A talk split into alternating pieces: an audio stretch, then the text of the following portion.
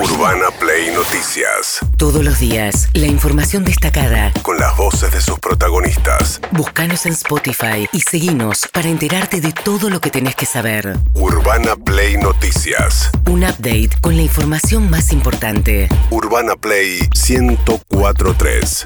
Una nueva experiencia. Bien, ayer Alberto Fernández, un nuevo cruce con Cristina Fernández de Kirchner. En realidad, Cristina Fernández de Kirchner salió a cruzar una decisión del gobierno que autorizó una nueva suba de prepagas para el mes de diciembre del 13,8.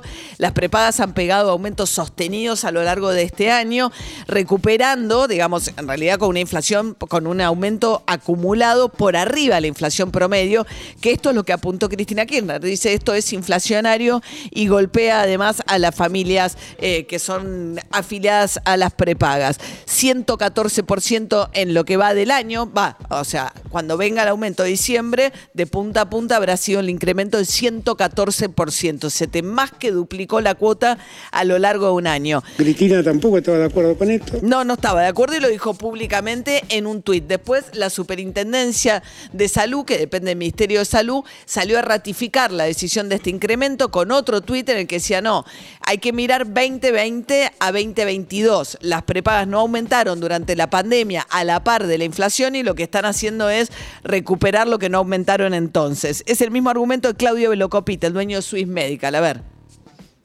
Es el audio Desde la asunción de la administración de Alberto Fernández, la cuota de la medicina prepaga aumentó el 173.9% y la inflación fue del 221.5%. Que de ninguna manera la medicina prepaga está subiendo arriba de la inflación. Me dice Cristina, que no es falso, es que obviamente si ella toma el ejercicio 2022, exactamente le va a dar el 113% que le va a dar arriba de la inflación. Pero lo que ella tiene que tomar en cuenta, que en el 2021, cuando correspondía aplicar los aumentos, se pidió que esos aumentos pasen para el 2022 y en el 2020 ni siquiera se aplicaron los aumentos.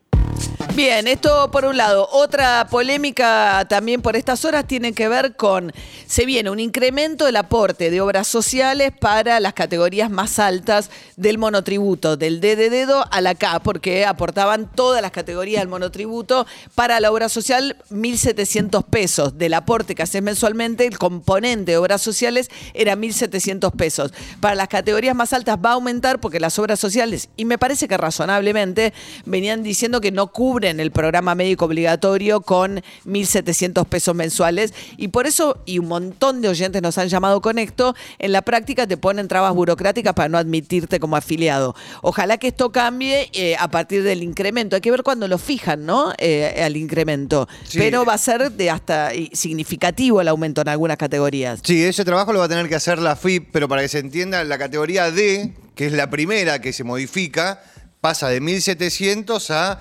3.700. Y en la K de kilo te va a salir más o menos 10.500. de mil y pico a 10.500. De 1.700 a 10.500. Bien, mientras tanto estamos hablando de aumentos, hay otro aumento que seguramente se viene adicional a la quita de subsidios eh, y a las subas que ya fueron programadas de Denor y de Desur, porque Denor y Desur tienen una deuda muy grande que son las distribuidoras con la generadora de energía que es Camesa, que es del Estado. En el marco del presupuesto se discutió qué hacemos con la deuda de Camesa y ahí le dieron un tiempo a Edenor y Edesur para pagarle a Camesa y además autorizaron a Edenor y a Edesur a subir las tarifas de la distribución. Eh, según Ricardo Burjaile, esto fue un favor de masa a su amigo José Luis Manzano, que tiene junto con Vila del Grupo América eh, la propiedad de Denor, una de las dos compañías que se benefició con esto. Votamos en contra de eso, pero se aprobó, se aprobó esa forma de, de, refinanciación de esa deuda.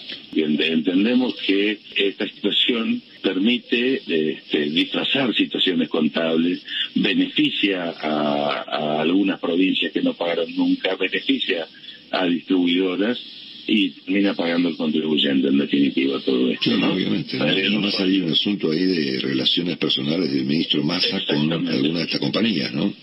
Bueno, obviamente todos sabemos que se está refiriendo a algunas cuestiones en particular, ¿no? Sí, obviamente. Algunas- Estamos hablando de, algunas- de José Manzano y de Daniel Vila, obviamente. ¿no? Eh, Exactamente, exactamente, ¿no? Bueno, esto fue parte de lo que se objetó y de lo que se dijo. Bueno, Longobardi ahí en diálogo con eh, Burjaile hablando de esto. Mientras tanto, el secretario de Agricultura habló de un impuesto que el gobierno quería poder manejar libremente y que no va a poder, que es el artículo que le dieron de baja en la Cámara de Diputados, según el cual las retenciones el gobierno no las va a poder tocar, quedan como están para todo el año que viene. Juan José Bailo, secretario de Agricultura, decía.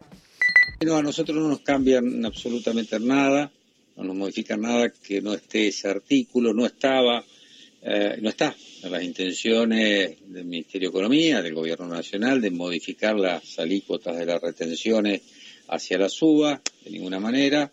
Así que, de acuerdo a las previsiones y a las prioridades y a los objetivos que tenemos nosotros plasmados para la gestión en el próximo año, eh, eh, que no tener esa facultad no, no nos cambia porque no pensábamos eh, modificar las alícuotas de cereales y oleaginosas hacia la suba.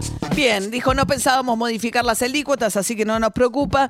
Mientras tanto, Julio Piumato, el secretario general de los empleados judiciales, celebró que se haya caído el artículo por el cual iban a, es notable esto, Sí. iban a tener que pagar eh, todos los jueces ganancias, pero además los integrantes del Poder Judicial, porque lo más notable es que no se tienen como un privilegio aparte, porque la intangibilidad de los salarios que establece la Constitución es para los jueces. Vos decís, no le puedes bajar el, el salario para preservar la independencia del Poder Judicial y no castigarlos por fallos que pudieran emitir. Ahora, todos los demás empleados del Poder Judicial no tienen esa garantía constitucional y sin embargo son distintos a empleados de cualquier otro rubro del país. Notable, ¿eh? Ah, Notable, sí. Julio Piumato, a ver qué decía.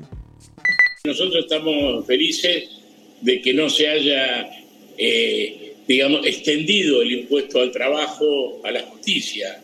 Es un tema que venimos discutiendo hace rato y yo espero que todo esto que se discutió detrás de este eh, desgraciado proyecto, que fíjense quién lo impulsó, lo impulsó el diputado Casareto, el mismo que ayer estaba viendo un partido de, de la seriedad, ¿no? Estaba un partido de básquet. Bien, sí, el diputado Casareto durante la larga sesión de la Cámara de Diputados, Sí. en un momento les de Entre Ríos se puso a ver un partido de su equipo de básquet que de- se llama Atlético Chahue, una cosa Chahue, así. Chahue. Chahue, ¿no? Eh, Se armó otra discusión también ahí adentro sobre ¿Qué? los diputados del Frente de Todos, que son de extracción sindicalista, que votaron en contra de este proyecto. Si en realidad son diputados para sostener, porque la- obviamente lo que decían es, nosotros nos vamos a votar porque los trabajadores van a tener que pagar ganancias. Bueno, pero ellos son diputados de un bloque que presenta un, un- Un proyecto. de ley y que se supone que es mucho más amplio que el interés sectorial. Bueno, ellos dijeron ningún trabajador ganancia Claro. de ningún tipo. No, además, por eso digo, que los bancarios pagan ganancias. Sergio Palacio, digo, entonces la idea es, bueno, los, los, los judiciales, que encima se los paga el Estado. votó a favor De de que, que los judiciales paguen ganancias. que pa- ah, Palazzo Sí, votó a Palazzo favor. votó a favor. Digo, Ah. hay- Yasky votó en contra. eh, mm, la diputada, eh, la diputada que es sindicalista de Votó en contra. Judicial, votó, votó en contra. Bien, mientras tanto, eh, ¿qué más eh, pasó en la Cámara de Diputados? Mucho debate alrededor de mi ley. ¿Por qué? Porque se ausentó de la votación en particular, votó en contra de la votación en general del presupuesto.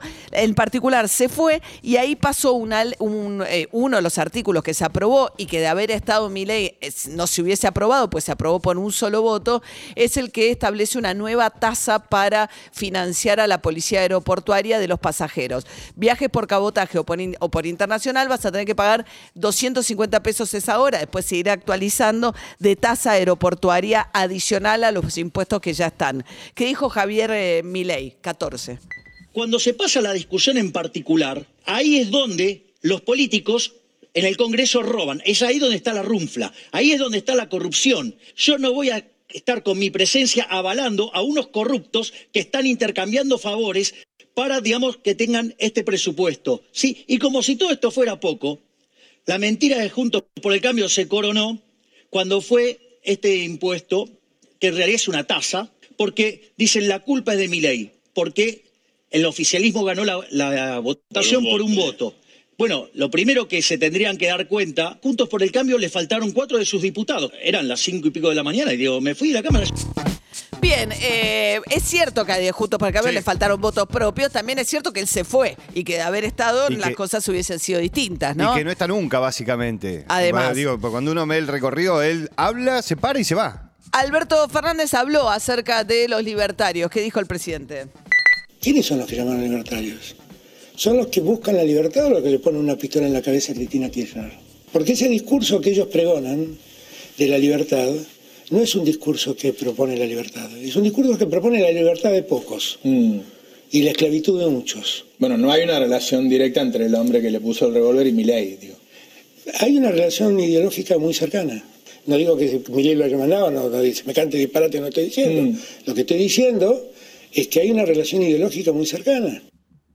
Bueno, eh, eh, Roberto Navarro dice que pone sensatez, ¿no? Dice que, bueno, eh, no, dice, bueno, no hay una relación directa entre Milei. La verdad que no. Eh, tienen un discurso, sí, del orden del rechazo a la antipolítica, etcétera. Pero bueno, de ahí a dar el otro salto. Mientras tanto, Alberto Fernández ratificó que, bueno, dijo, las paso, dijo, bueno, no depende de mí, depende del Congreso, que él sí querría participar, que bueno, que Cristina podría participar también. Está bastante ajeno al armado electoral, el gobierno está bastante confundido respecto a Alberto Fernández eh, si quiere o no las primarias abiertas, simultáneas y obligatorias, eh, porque él dice que quiere competir, el kirchnerismo le dice, bueno, es muy raro que un presidente compita, normalmente directamente se lo consagra candidato a presidente, pero ese consenso hoy no existe alrededor de Alberto Fernández con el kirchnerismo, y tiene este fenómeno por el cual los ministros van renunciando para ir a sus este, a defender sus territorios. Lo increíble de lo último tiene que ver con eh, Juan Mansur, jefe de gabinete, dos veces gobernador de la provincia de Tucumán, no puede volver a ser candidato, pero quiere ser candidato a la vice eh, a la vicegobernador para no irse de Tucumán. Claro, es jefe de gabinete, entonces le van a dar unos meses para que vaya a hacer campaña a Tucumán y vuelva. Una cosa, escúchenlo a Alberto Fernández explicar esto. Mansur está trabajando con nosotros absolutamente. Lo que pasa es que él, y yo comparto, eh, tiene que involucrarse en la política de Tucumán para garantizar un buen resultado. Y bueno, veremos cómo lo manejamos eso en su momento, pero él está trabajando a full. Es mi jefe de gabinete y sigue trabajando así. Ajá. ¿Y después viene Olmos? Olmos es el segundo de él. Por eso. No, no, no lo sé. No, yo espero que él no me acompañe, que, que pedirá licencia durante los meses de... que- Ah, pide licencia. Claro, veremos cómo lo arreglamos, qué sé yo.